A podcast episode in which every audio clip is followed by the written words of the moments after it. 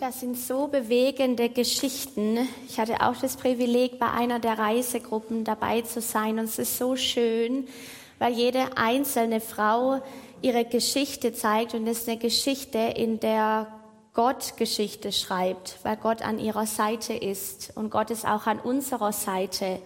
Gott schreibt mit uns Geschichte. Gott verlässt uns nicht. Er ist unsere Hoffnung, unser Leben, unser Halt. Daran erinnern wir uns jetzt auch, wenn wir in die Adventszeit heute hinein starten. Heute ist ja der erste Advent, wo es genau darum geht. Advent ist eine Zeit der Vorbereitung, Vorbereitung auf das Kommen Gottes, dass der König der Könige, der Herr aller Herren, sich aufgemacht hat, um uns zu erreichen, in unserem Zerbruch, in unserem Schmutz, in unserer Hoffnungslosigkeit, ein Gott, der uns nicht im Stich lässt das feiern wir in der Adventszeit. Daran dürfen wir uns erinnern. Es ist eine Zeit der Erwartungen, dass wir uns vor Augen führen dürfen, dass es mehr gibt als das, was uns alltäglich vor Augen ist. Etwas, das über die Wirklichkeit, die uns jetzt vor Augen steht, hinausgeht. Der König der Könige, der kommt. Wir lesen heute zusammen aus Jesaja 35, die Verse 3 bis 10. Ich möchte kurz noch einen Moment nehmen, dass wir gemeinsam beten. Vielleicht können wir noch mal gemeinsam aufstehen. Wir haben jetzt schon viel gehört. Manchmal ist schwierig, das alles aufzunehmen, weil es berührt, unser Herz ergreift, aber jetzt ganz bewusst noch mal vor Gott treten und ihn bitten, dass er kommt und zu uns redet. Herr, danke, dass du hier bist. Und wenn du da bist, dann ist auch Hoffnung da. Hoffnung lebt hier, Hoffnung lebt in uns. Du bist da. Herr, danke, dass du lebendig bist. Das ist nicht nur irgendwas Abstraktes, das da irgendwo weit weg ist, eine Theologie, eine Religion, sondern du bist der, der Gott, der nah ist, der lebendig ist. Danke, dass du weißt, wo wir stehen jetzt, auch wie wir hier sitzen. Du bist Meister darin, uns da abzuholen, wo wir uns gerade befinden. Und so bitte ich dich für offene Augen und offene Ohren. Öffne unsere Augen, dass wir dich sehen. Öffne unsere Ohren, dass wir dich hören. Und vor allem, Herr, öffne unser Herz. Mach es lebendig in uns. Auch wenn wir Texte lesen in der Adventszeit, die wir schon tausendmal gehört haben. Herr, lass es nicht, lass uns nicht gewohnt sein daran sondern mach's lebendig in uns. Sprich zu uns, begegne uns. Wir brauchen dich, Herr. Und wo immer wir stehen im Glauben, ist völlig egal. Du siehst uns, du kennst uns, du bist hier. Und so bitten wir dich, Geist Gottes, dass du uns führst und leitest und dass du uns dein Wort, das so ein Schatz ist, das so lebendig ist, dein Wort, mach es jetzt lebendig in uns dass es Veränderungen in uns bewirkt. Wir wollen es wertschätzen, Herr, dass uns dein Wort gegeben ist. Du selbst bist das Wort und dass wir in einem Land leben dürfen, in der wir gemeinsam frei in deinem Wort lesen dürfen. Danke, Herr. Danke, dass du es gut meinst und dass du hier bist. Amen. So, Jesaja 35, 3 bis 10. Dort heißt es, stärkt die kraftlosen Hände, lasst die zitternden Knie wieder fest werden, sagt denen, die sich fürchten, fasst neuen Mut, habt keine Angst mehr, denn euer Gott ist bei euch. Jetzt wird er euren Feinden alles Unrecht vergelten, das sie euch angetan haben. Gott selbst kommt, um euch zu retten. Dann werden die Augen der Blinden geöffnet und die Tauben können auf einmal hören. Gelähmte springen wie ein Hirsch und Stumme singen aus voller Kehle. In der Wüste brechen Quellen hervor, Bäche fließen durch die öde Steppe, Teiche entstehen, wo vorher heißer Wüstensand war. In der dürren Landschaft sprudelt Wasser aus dem Boden. Wo heute noch Schakale lagern, wachsen dann Gras, Binsen und Schilf. Eine Straße wird es dort geben, die man die heilige Straße nennt. Kein unreiner Mensch wird sie betreten und kein Gottloser seinen Fuß darauf setzen, denn sie ist nur für Gottes Volk bestimmt. Kein Löwe liegt am Wegrand auf der Lauer, auch andere Raubtiere gibt es dort nicht. Nur die erlösten Menschen gehen auf dieser Straße. Alle, die der Herr befreit hat, werden jubelnd aus der Gefangenschaft zum Berg Zion zurückkehren. Dann sind Trauer und Sorge für immer vorbei. Glück und Frieden halten Einzug und die Freude hört niemals auf. Was für eine Erwartung, was für eine Hoffnung dieser Text doch beschreibt. Gott kommt. Gott kommt. Und wenn wir diesen Text lesen im Buch Jesaja, dann ist dieser Text an, an das Volk Gottes gerichtet in einem Moment, in dem das Elend ihre einzige Wirklichkeit geworden ist. Sie haben lange während des Exil, also eine lange Zeit der Verbannung hinter sich. Und ihre Realität war Demütigung, war Zurückweisung, war ganz viel Schmerz, Angst, Gefangenschaft, Erniedrigung. Das war ihre Realität. Und an diese Menschen richtet Jesaja diese Worte Gottes.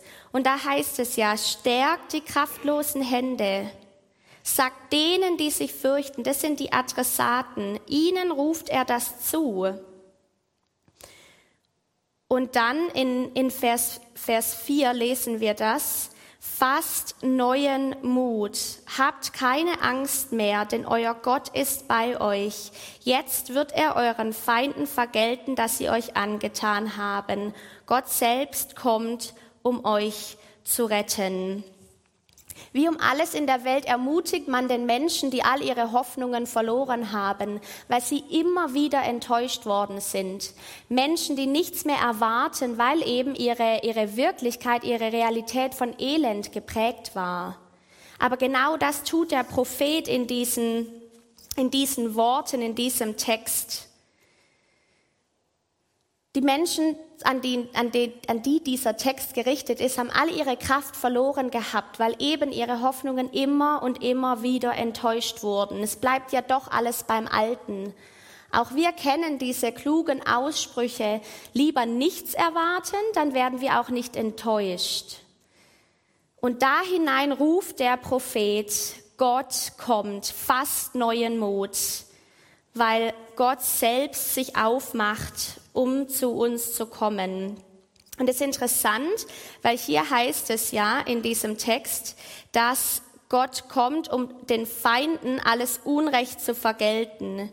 Hier, es geht um Unrecht vergelten. In einer anderen Übersetzung heißt es, Gott kommt zur Rache. Eine ganz schön harte Aussage irgendwie. Aber was damit gemeint ist, ist, dass Gott zur Rache kommt und er alle Rache auf sich nimmt, das heißt, den Menschen ist die Rache entzogen.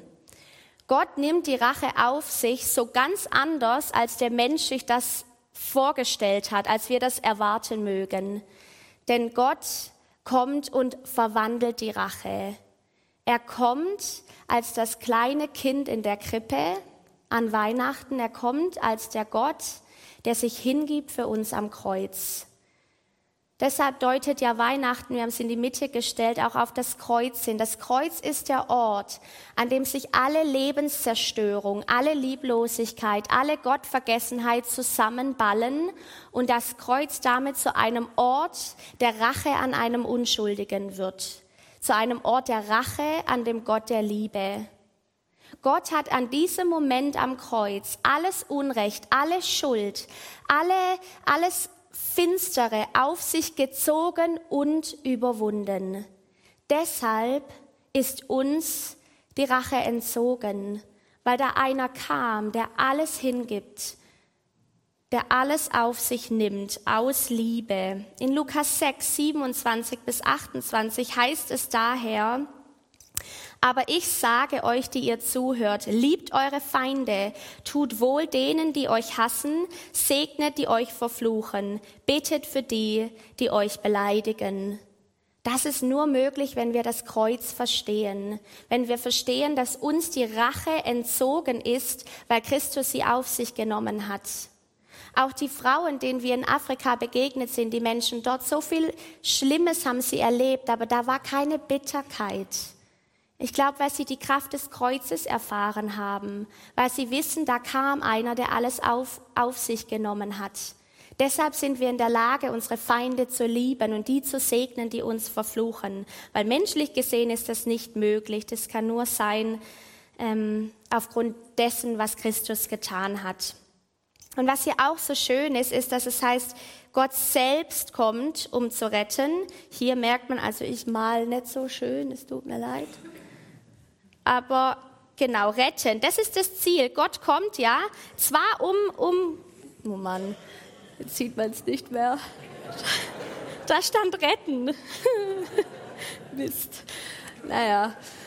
Uh, genau, Gott kommt ja nicht, um, um, weil er ein, ein Rachegott ist, einer, der das Unrecht vergilt, sondern er kommt zwar und zieht die Rache auf sich, aber sein Ziel ist Rettung, sein Ziel ist Heil und zwar für jeden von uns. Für jeden von uns ist das Ziel Rettung, Heilung, Befreiung. Und dann schickt er eben nicht irgendjemand anderes, sondern er selbst kommt. Dieses kleine Wort Gott selbst kommt, um uns zu retten. Wenn ich schöner schreiben könnte, könnte ich da immer die Bibelverse daneben schreiben, aber ich sage sie nur. Jesaja 63, 8b bis 9 heißt es, und er wurde ihnen zum Retter in all ihrer Not. Gott wurde dir zum Retter in all deiner Not. Gott wurde den Ukrainern zum Retter in all ihrer Not. Nicht Bote noch Engel, er selbst hat sie gerettet. In seiner Liebe und in seinem Erbarmen hat er sie erlöst und erhob sie auf und trug sie alle Tage der Vorzeit. Was für ein Gott, was für ein Gott der selber kommt, um uns herauszuretten, selbst wenn wir alle Hoffnung verloren haben, selbst in den finstersten Momenten. Gott kommt. Und dann eben hier ab Vers 5 wird dann beschrieben, was passiert, wenn Gott kommt.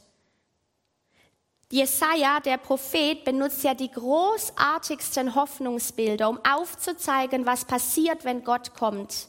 Dass die Wüste wird blühen, da ist ein Weg, wo kein Weg war, wo wir keine Lebensmöglichkeiten mehr gesehen haben, schafft Gott Lebensmöglichkeiten.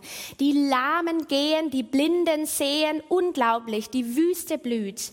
Er benutzt die extremsten Hoffnungsbilder, um genau das auszumalen. Hey, wenn Gott kommt, dann verändert sich alles. Was feiern wir an Weihnachten? Gott kommt.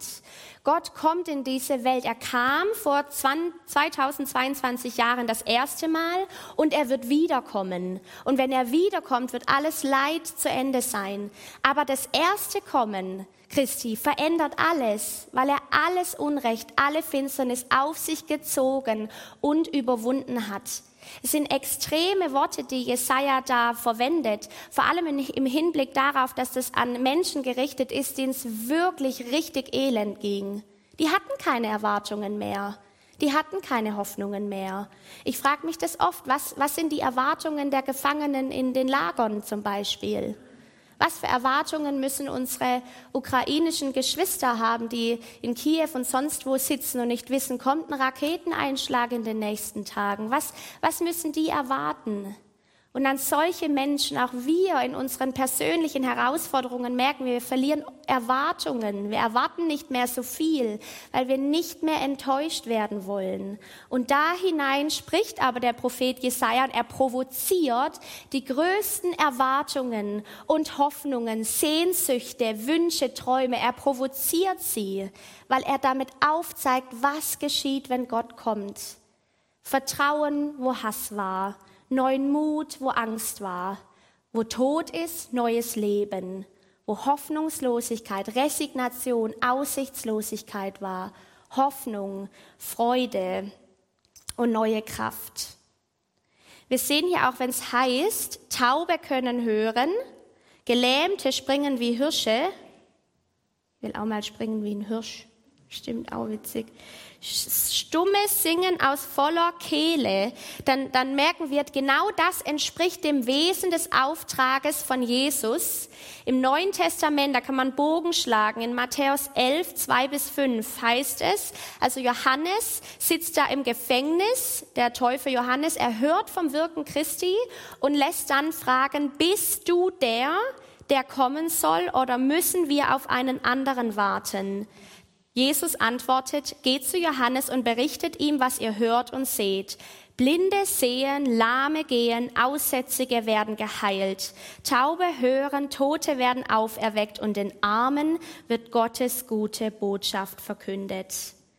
Das passiert, wenn Gott kommt. Das passiert, wenn Jesus kommt. Das feiern wir an Weihnachten. Daran erinnern wir uns. Darauf berufen wir uns. Das dürfen wir für uns in Anspruch nehmen in unseren Lebenssituationen, die uns vor Augen stehen. Auch für diese Welt, die es einem manchmal ganz schön Angst macht, wenn man da reinguckt. Aber Gott kommt. Gott kommt. Und der da kommt, kommt nicht mit Gewalt, sondern mit der Macht der Liebe. Er kommt als Kind in der Krippe, als der, der alles überwindet am Kreuz unglaublich. Und dann der letzte Vers 10, dann sind Trauer und Sorge für immer vorbei, Glück und Frieden halten Einzug und die Freude hört niemals auf. Oh, Wahnsinn. Das ist unglaublich. Und zum einen ist dieser Vers gerichtet eben auf die Ewigkeit, also dass eines Tages, wenn Jesus nochmal wiederkommt, dann wird es einen neuen, einen neuen Himmel, eine neue Erde geben. Alles wird neu. In Offenbarung heißt es, Schmerz und Trauer und Krankheit hat ein für alle Mal ein Ende. Und die Tränen werden von euren Augen gewischt. Darauf gehen wir zu. Wenn wir Jesus als unseren Retter annehmen in unserem Leben, dann wissen wir, dann haben wir Heilsgewissheit. Wir wissen, wir werden die Ewigkeit bei ihm, mit ihm verbringen. Ist unglaublich. Vor allem, wenn man viel leiden muss, dann gewinnt es an unglaublicher Bedeutung, dass wir wissen dürfen, eines Tages hat es alles ein Ende und es wird tatsächlich gut werden. Aber es ist nicht nur auf die Ewigkeit bezogen, sondern eben auch auf das Hier und Jetzt, weil Jesus ja kam und Jesus da ist. Und genau das haben wir ja auch total in Afrika erlebt. Davon haben die Gruppen berichtet. Wie kann das sein, dass Menschen, die so viel erleben mussten, so viel Leid und Zerstörung, die so viel Not vor Augen haben, so, so voller Freude sind, so voller Hoffnung, so voller Zuversicht? Die Frauen, die nichts haben, die ganz furchtbare Sachen erlebt haben zum Teil, die dastehen und die Hände heben und singen und tanzen. Was ist das? In Nehemia 8, Vers 10 lesen wir, dass es heißt, die Freude am Herrn ist unsere Stärke. Die Freude am Herrn. Und der Kontext von Nehemia 8, Vers 10 ist eben, dass, dass Gott den, dem Volk eine klare Anweisung gibt. Er sagt in diesem Vers zu ihnen, legt euren Kummer, eure Sorgen, eure negativen Gedanken und Emotionen ab, schaut auf mich, dann esst und trinkt was Ordentliches und Gib denen etwas ab, die nichts haben. Ist interessant, weil durch dieser, diesen ganz kurzen Satz, die Freude am Herrn ist unsere Stärke, verwandelt sich der eigene Kummer in ein sich um andere kümmern können. In dem Moment, wenn wir uns Gott nähern, wenn wir in seine Gegenwart, in seine Nähe kommen, dann verwandelt sich alles Unrecht, alle Finsternis, alle Traurigkeit, alle Wut oder aller Hass auch in unserem Herzen. Und, wir, und unser Herz wird weich und es füllt sich mit Liebe und mit Hoffnung, mit Zuversicht. Und wir sind in der Lage, uns um andere zu kümmern. Wir haben in dem Video auch gehört, wie die Frauen Ausdauer gelernt haben, indem immer wieder auch mit Not und Leid konfrontiert zu sein, durchzuhalten, wenn es schwer ist, Ausdauer zu lernen. Auch der Psalmdichter Asaf kannte dieses Geheimnis der Freude. Als alle Freude weg ist, geht er in die Gegenwart Gottes und dann lesen wir im Psalm 73, Vers 28, nachdem er in Gottes Gegenwart war, aber das ist meine Freude, dass ich mich zu Gott halte und meine Zuversicht setze auf Gott, den Herrn. Und unsere Umstände und die Dinge um uns herum werden nicht immer gut, obwohl Gott es auch das tun kann weil er Gott ist. Ihm ist alles möglich. Er ist der allmächtige Gott. Aber die, unsere Umstände werden nicht immer gut. Aber wir dürfen lernen, als Volk Gottes, als Menschen unsere Stärke, unsere Freude in, in ihm zu finden. Dass wir uns bewusst machen dürfen, wer er ist, was ihm möglich ist. Dass er der Gott ist, dem nichts entgeht, der uns sieht, der uns kennt, der uns liebt, der auch alle Not in dieser Welt sieht. Ihm ist es bewusst. Er ist mittendrin. Ich kann mich erinnern im September, als ich in der Ukraine war, und dann trifft man dort Menschen, die zum Teil Familienmitglieder verloren haben, die Häuser wurden niedergebrannt, die haben so gut wie nichts mehr. Aber dann hatten wir eine Lobpreis- und eine Anbetungszeit und das waren die ersten, die standen, die getanzt haben, voller Freude auch. Und ich, ich stand da, mich hat es so bewegt auch. Und danach habe ich mit ihnen gesprochen, es natürlich den, den Austausch, was ist, was ist da los? Wie kann das sein? Weil es macht so gar keinen Sinn, in ihrer Situation voller Freude den Herrn anzubeten. Und dann hat nun die eine Frau zu mir gesagt, weißt du, sie können unsere Häuser niederbrennen, sie können uns unsere, unsere Lieben wegnehmen und sie können unser, wir haben nichts mehr zu essen, sie können unser Essen verbrennen, aber was sie uns nicht nehmen können, ist unsere Nähe zu Jesus, unser kostbarster Schatz. Die Freude am Herrn ist meine Stärke. Er ist unser kostbarster Schatz. Das kann uns niemand nehmen. Das haben wir in Afrika erlebt. Das erleben wir auch hier.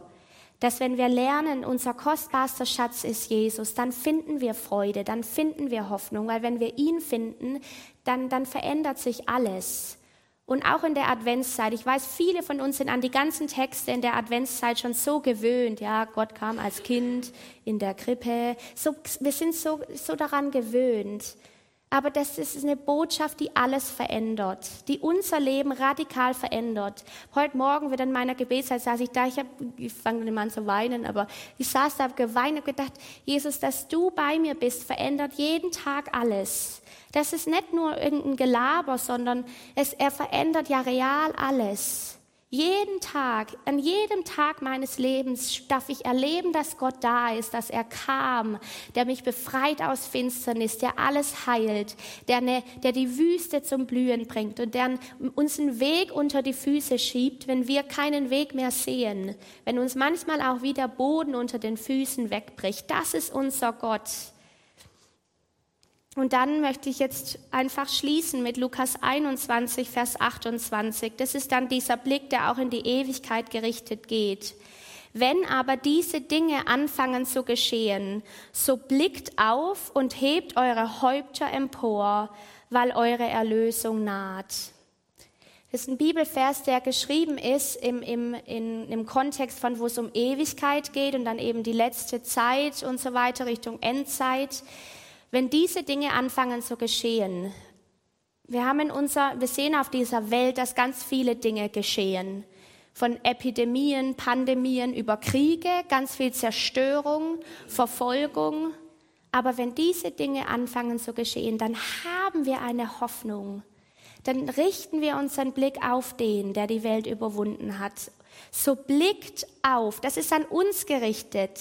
Lasst uns aufblicken und unsere Häupter emporheben, weil unsere Erlösung naht. Da, das ist die Botschaft, die, die wir hören müssen, die die Welt hören muss. Unsere Erlösung naht. Ich darf das Lobpreisteam nach oben bitten. Wir werden jetzt eine Zeit nehmen, in der wir genau das tun, wie der Psalmdichter Asaf. Wir gehen hinein in die Gegenwart des Herrn. Wir suchen sein Angesicht. Und ich, wir glauben, dass, dass dieses, wenn Gott kommt, auch in unsere Lebenssituation, dass sich alles verändert. Lass uns gemeinsam unsere, unseren Blick emporheben zu dem, der unser Erlöser ist, weil er es wert ist, durch alle Herausforderungen hindurch, alle Lehre, alle Fragen und Zweifel. Gott kommt, Gott ist da. Lasst uns gemeinsam aufstehen und vor diesen Gott treten, den König der Könige, und erwarten, dass sich alles verändert, wenn er kommt. Herr, so stehen wir gemeinsam hier vor dir und wir sind so dankbar, dass du uns nicht alleine gelassen hast in Finsternis und in Zweifeln, in Fragen und Herausforderungen, sondern du bist gekommen. Jesus, du bist gekommen. Danke, dass wir in die Adventszeit hinein starten dürfen jetzt und dass wir uns dessen bewusst sein dürfen. Du kommst, du bist da. Du lässt uns nicht alleine. Du lässt die Menschen in der Ukraine, in Afrika, im Iran, wo auch immer sie sind, du lässt sie nicht alleine. Du lässt uns nicht alleine. Du bist der Gott, der kommt. Und ich bete heute Morgen, dass während wir in deiner Gegenwart sind, dass, dass du uns neuen Mut und neue Hoffnung schenkst, dass sich Hoffnungslosigkeit in Hoffnung verwandelt, Krankheit in Gesundheit und Heilung, Da, wo wir blind und leer sind, dass wir neu sehen und gefüllt werden von dir. Da, wo Hass und Härte in uns ist, dass, dass Liebe entsteht. Weil wenn du da bist, dann verändert sich alles und du bist hier. Unsere Aufmerksamkeit gebührt jetzt allein dir. Egal, was links und rechts neben uns ist, unsere Aufmerksamkeit gebührt jetzt dir. Gott, du bist es so wert. Danke. Es ist unglaublich, dass der König der Könige, der allmächtige Gott, selbst kam, um alle Finsternis auf sich zu ziehen und zu überwinden. Wir haben das nicht verdient, Herr. Oh Herr, wir sind so dankbar, so, so dankbar. Du bist großartig und wir ehren dich und wir öffnen uns jetzt für deine Kraft, die alles verändert. Deine Kraft, die alles verändert.